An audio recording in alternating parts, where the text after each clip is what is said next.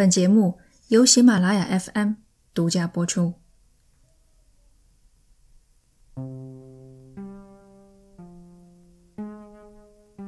一九九零年九月三十日，日本茨城县那珂郡的东海村，JCO 核燃料制备厂发生了一起核辐射事故。这是二零一一年福岛第一核电厂事故之前，日本最严重的一次核意外。事故发生的原因是工厂管理不当，他们本应使用铸塔混合浓度不同的硝酸铀酰，事故当日却违反规定使用了沉淀槽。两名员工负责执行这一操作，大内久手握漏斗。小原里人站在梯子上倾倒，将硝酸铀酰溶液注入沉淀槽。溶液大量注入，二人眼前突然出现蓝色闪光。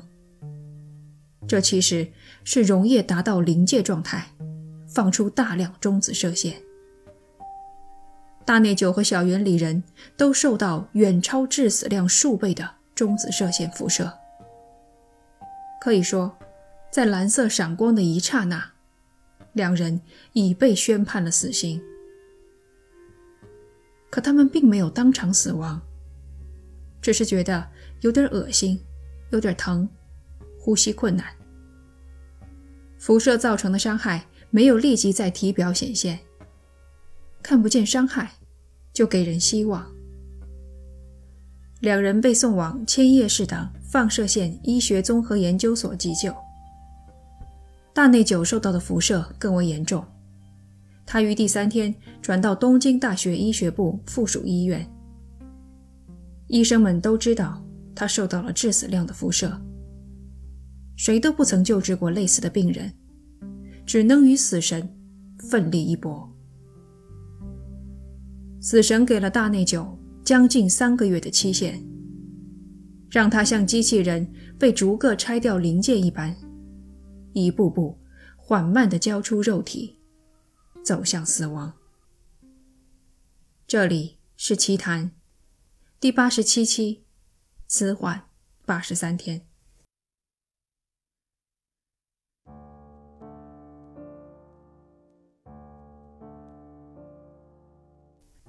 放射线与病毒、细菌不同，它之所以能毁灭人的身体，是因为。它摧毁了人体的遗传物质——染色体。人有二十三对染色体，形状清晰可辨。它们好似人体建设的蓝图，凭借这份蓝图，才能制造各种细胞，维持生命活动。然而，大内久体内的染色体全被放射线打碎。换言之，大内久失去了蓝图。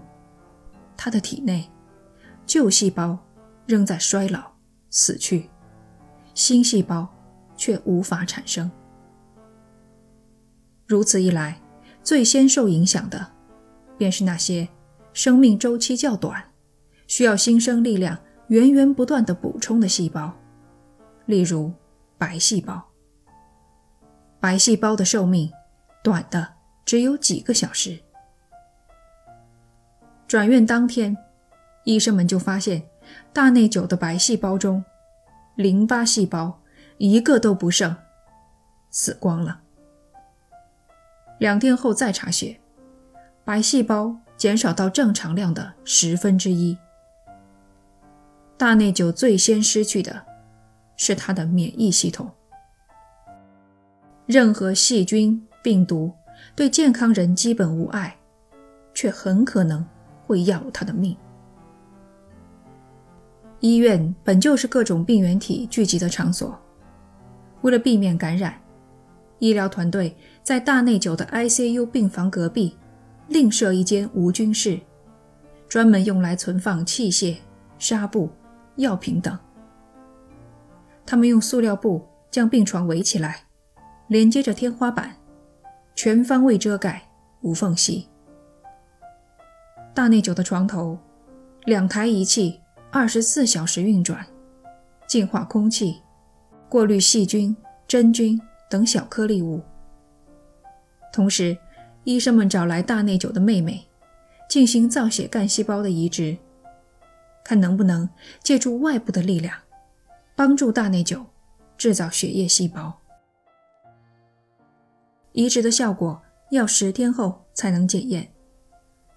在那之前，入院一周前后，体表的改变出现了，大内久的皮肤开始脱落。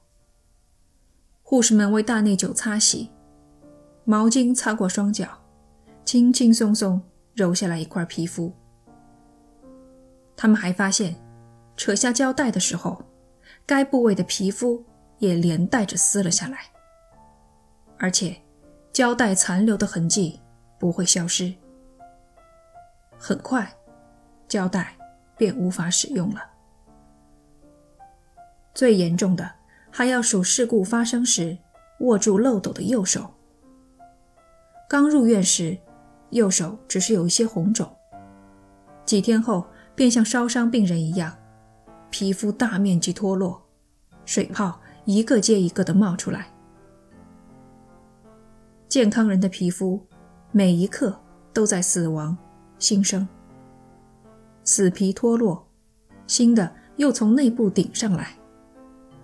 可大内久的身体无法产生新细胞了，死亡的依旧在流失，就这么一层层的剥落，逐渐暴露出下面的神经。大内久全身上下每分每秒都在传来钻心的疼痛，人体最大的屏障正在快速消失。这个时期的大内久尚能说话。他会问护士来自哪里，会说起自己和妻子的恋爱史，还时不时开个玩笑。护士为他擦拭身体的时候，大内久笑说：“这太令人难为情了，叫我妻子来做吧。”面对数不清的检查，大内久总说想休息，想睡觉，但他马上又改口道：“我很累。”但是大家这么尽心尽力的照顾我，我不该抱怨，我也应该加油。这样一个积极向上的人，在出现呼吸困难后，发生了改变。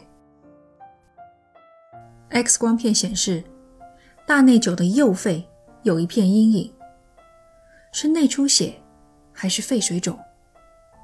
医生们难以做出判断。一般情况下。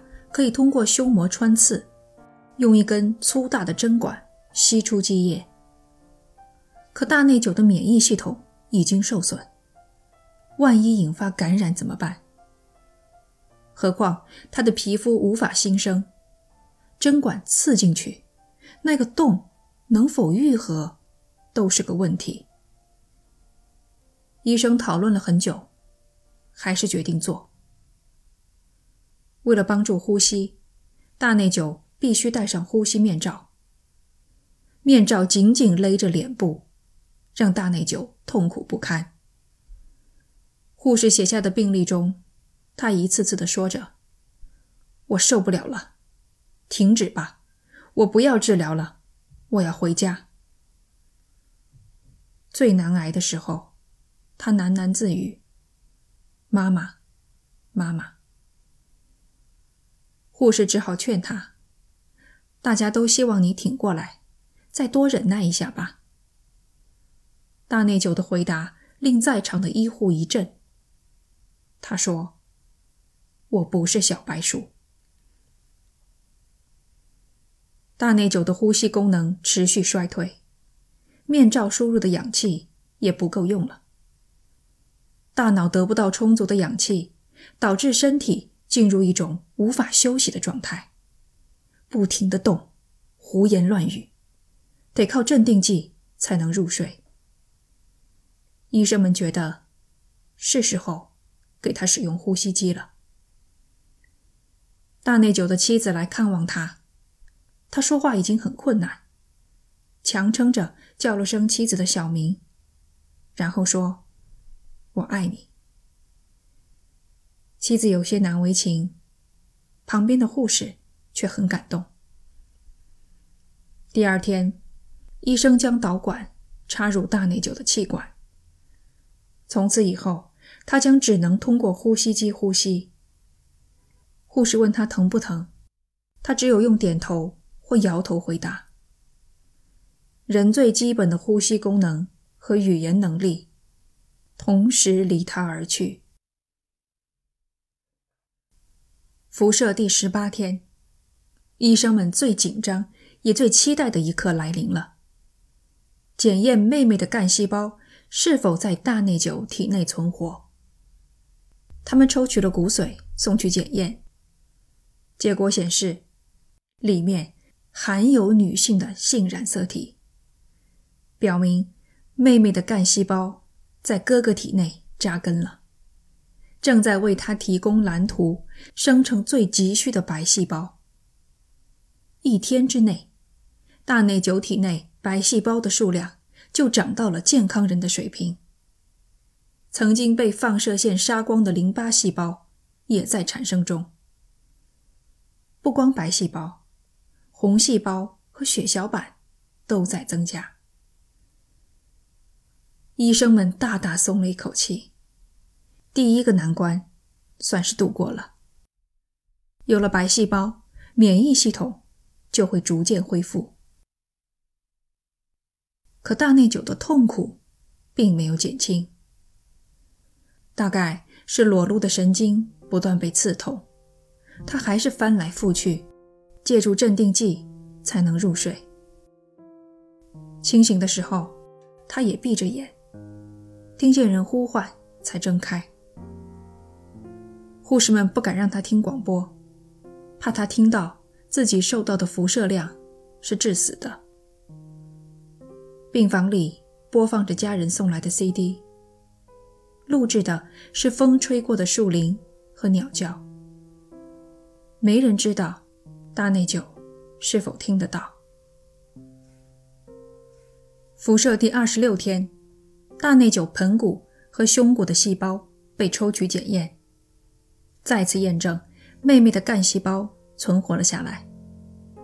然而，检验结果中有一条引起了医生的注意：抽取的三十个妹妹的干细胞中，有三个的染色体已经损坏。看显微图谱，的确，第一和第二号染色体。已经弯曲。医生难以相信，成功移植的干细胞居然在短短八天的时间内就出现了染色体损坏。造成这一现象的原因，他们只能推测：也许是中子射线穿过大内久身体的时候，改变了其体内一些物质，例如钠、磷、钾的分子结构，使得这些物质。也具有了放射性，也就是说，大内久体内也有放射源，放出的射线伤害了妹妹的干细胞。反对者则认为，钠、磷、钾在人体内停留时间短，就算有放射性，也早被排出体外了。大内久的情况应该是所谓的旁观者效应。这是什么意思呢？就是指受到辐射的细胞释放出活性氧，也就是自由基，自由基又无差别的攻击健康细胞，从而损害了移植干细胞的染色体。无论哪种说法正确，移植的干细胞受损都是二十多天前受到辐射的结果。大内久的主治医生。特别在意一点，消化能力。如果大内疚能通过小肠吸收营养，而不是仅仅依靠静脉注射，那它的恢复就有希望。这并不容易。人体的肠黏膜和皮肤一样，不断死亡、分裂、再生。染色体一毁，没有新细胞产生，肠道消化功能受损。在两周内就会出现。好消息是，肠镜的结果，黏膜尚且完好无损。当日的病历中记着，凭肉眼观察，肠黏膜一切正常。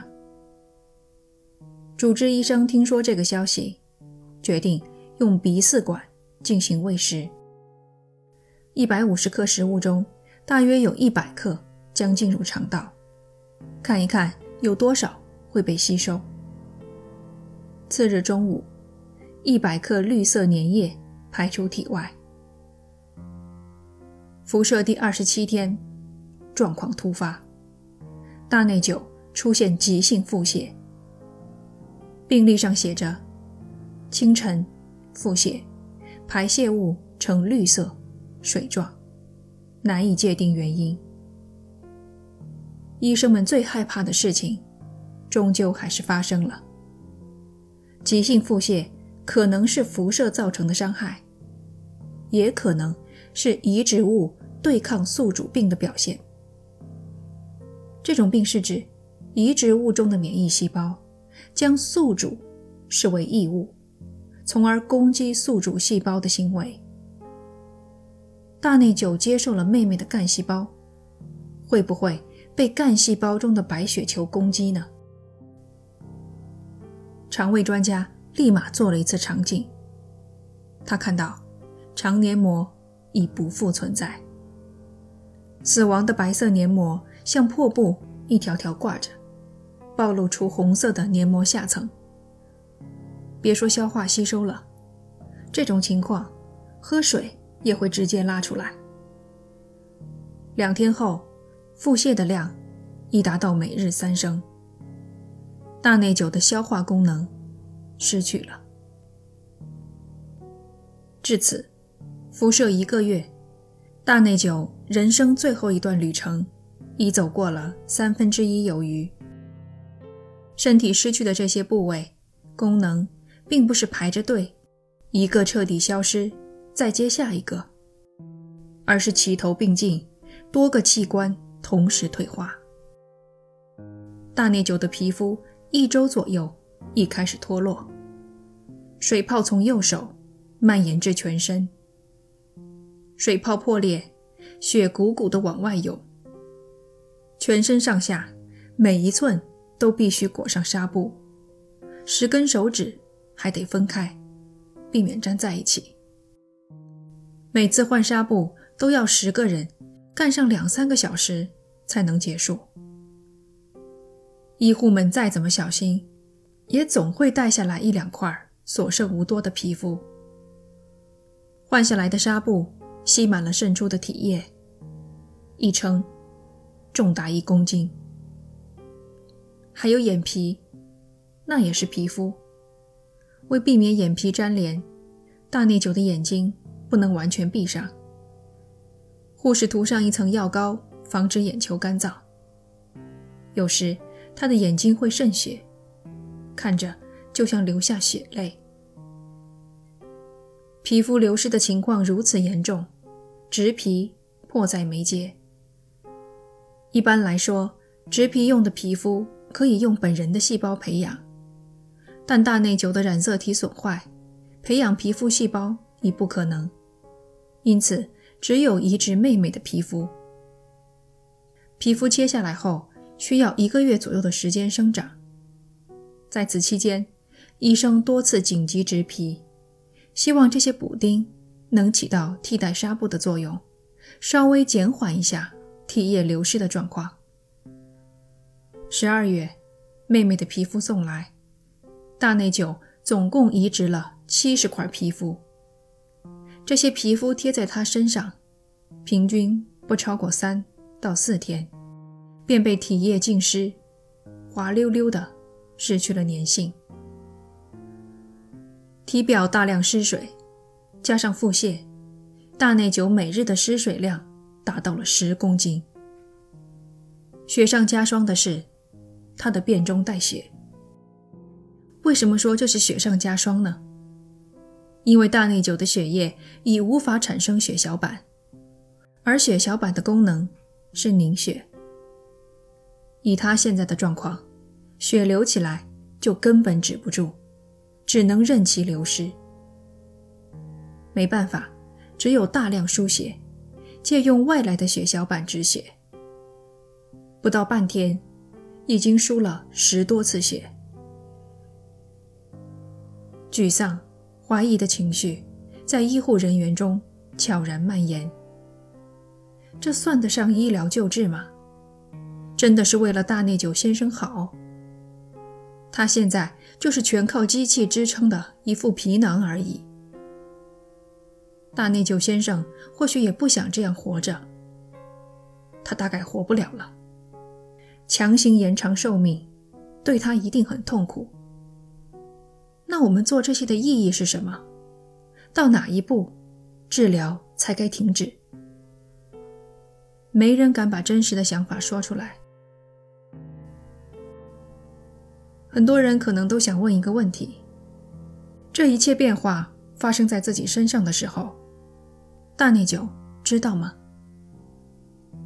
在他的病历上，每天都可以看到几个字母：E V M。E 代表眼睛开合，V 指的是语言反馈，M 则代表动作反馈。语言填的一直是 T。管子英文单词的首字母，表示因为插管失去了语言能力。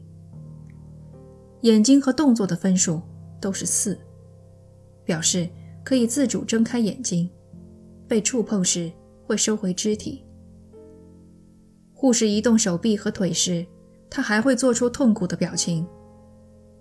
大内久是完全清醒的，他知道自己的生理功能。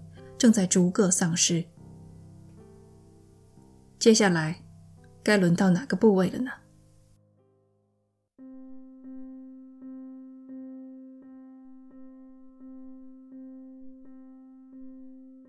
辐射第五十九天早上七点，大内久的心脏毫无预兆的突然停止跳动。此前，如果说他体内……还有哪个器官在顽强的工作的话，只能是心脏。主人每天输血十多次，全靠心脏强有力的搏动，将血液送往身体各个角落。像是终于累了，他停了下来。医生们立即开始抢救。十分钟后，心跳恢复；十五分钟后，再次停止。又恢复，又停止，就这样连续三次，心脏停跳的时间总共达到了四十九分钟。医生们终于将心脏从死神手里夺了回来。大内久活了下来，但他必须为寿命的延长付出代价。同一天，他交出了肝、肾和大脑。那天的病历是这么写的：肝脏血液量减少，提示肝脏衰竭；肾脏功能疑似受损，开始透析。从此，大内久将完全依赖透析来清除血液中的废物。至于大脑，从监视器上看，脑电波仍有起伏，只是大脑。已不再对外界刺激有反应。病历上的动作分数降到一，大内久已无法自主移动身体。没人知道他有多痛苦，因为他面无表情。心跳停止，就是生命的终点，这是死亡的定义。可我们该如何定义消亡？身体衰竭到哪一步时，你会觉得这个人已经消亡了？大脑也许是很多人的答案。人类最引以为傲的器官，理智与意识的代表，人性的最后一道防线。植物人着实是个残忍的名称，尽管还带个人字，但失去了大脑，就等于一株植物。连动物都算不上了，但是别忘了，我们还有眼睛，心灵的窗户。即使大脑不再工作，可四目相对的一瞬间，即便眼神中没有任何内涵，我们依然能感觉这个人还在。辐射第六十五天，大内久失去了瞳孔反射，眼睛对光线不再有反应，成了一对玻璃珠。几乎在同时，医生发现了新情况：大内久血液中的巨噬细胞，一种本该吞食细菌或病毒的免疫细胞，竟然开始攻击健康的血红细胞和白细胞。巨噬细胞这种翻脸不认人的情况，称为食血细胞综合症，通常由感染引发。但大内久没有感染。医生推测，这是血液在补偿衰竭的肝功能。治疗是不管用的，只能眼睁睁地看着健康细胞的数量断崖似的下跌，连妹妹移植的干细胞所产生的白细胞。也被赶尽杀绝，血压不稳定，自主呼吸彻底停止。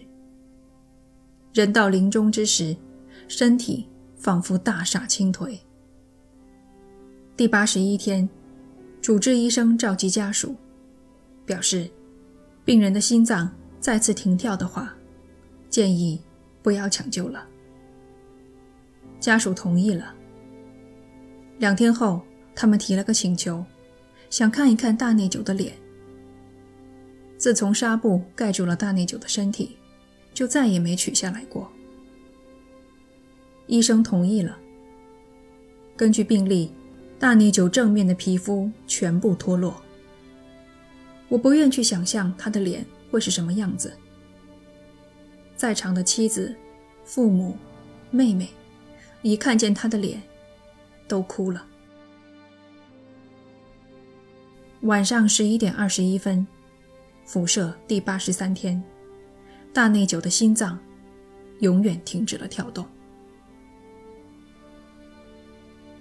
尸检再次证明，辐射从里到外摧毁了身体的各个部位，连最不易受其影响的肌肉细胞也出现了纤维碎裂的情况。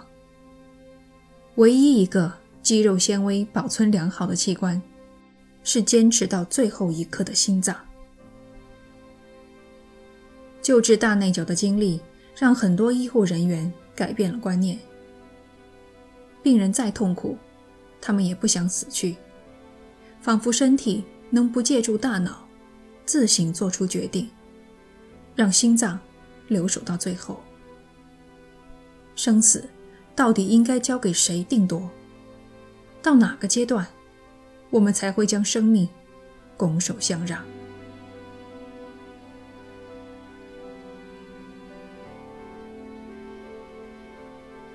感谢您收听这一期的节目，这里是奇谈，我们下期见。